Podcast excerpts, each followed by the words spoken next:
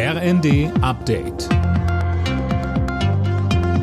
Stündlich neu. Auf den Punkt informiert. Ich bin Johannes Schmidt.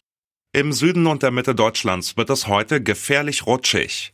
Der deutsche Wetterdienst warnt ab dem frühen Morgen vor extremem Glatteis, vom Saarland über Hessen und Bayern bis nach Sachsen.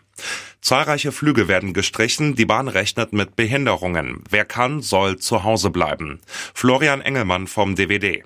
Schlimmer könnte tatsächlich eher der Eisansatz werden, der nicht nur sich an der Vegetation, sondern auch an allen möglichen Gegenständen, zum Beispiel auch an Oberleitungen festsetzen kann. Also da kann es doch auch mal hier und da einen etwas dickeren Eispanzer geben.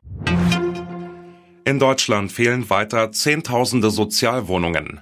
Laut einer aktuellen Studie im Auftrag des Bündnisses Soziales Wohnen sind es 910.000.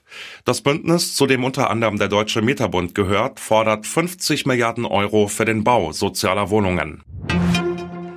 Der Bundestag wird sich morgen in einer aktuellen Stunde mit dem Treffen von Neonazis und AfD-Politikern in Potsdam beschäftigen.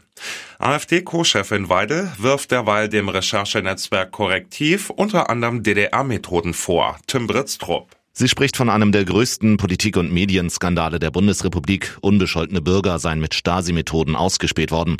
Gleichzeitig hat sie einen ihrer engsten Mitarbeiter gefeuert, weil er an dem Treffen teilgenommen hat. Dort wurde vor allem über die sogenannte Remigration gesprochen. Gemeint ist nichts anderes als die massenhafte Deportation von Menschen mit Migrationshintergrund. Neben dem Bundestag wird sich auch das parlamentarische Kontrollgremium mit dem Fall befassen. Knappe Niederlage, aber starker Auftritt. Die deutschen Handballer haben ihr letztes Gruppenspiel bei der EM verloren. Am Ende gewann Frankreich mit 33 zu 30. In der Hauptrunde steht Deutschland nach zuvor zwei Siegen, aber trotzdem. Alle Nachrichten auf rnd.de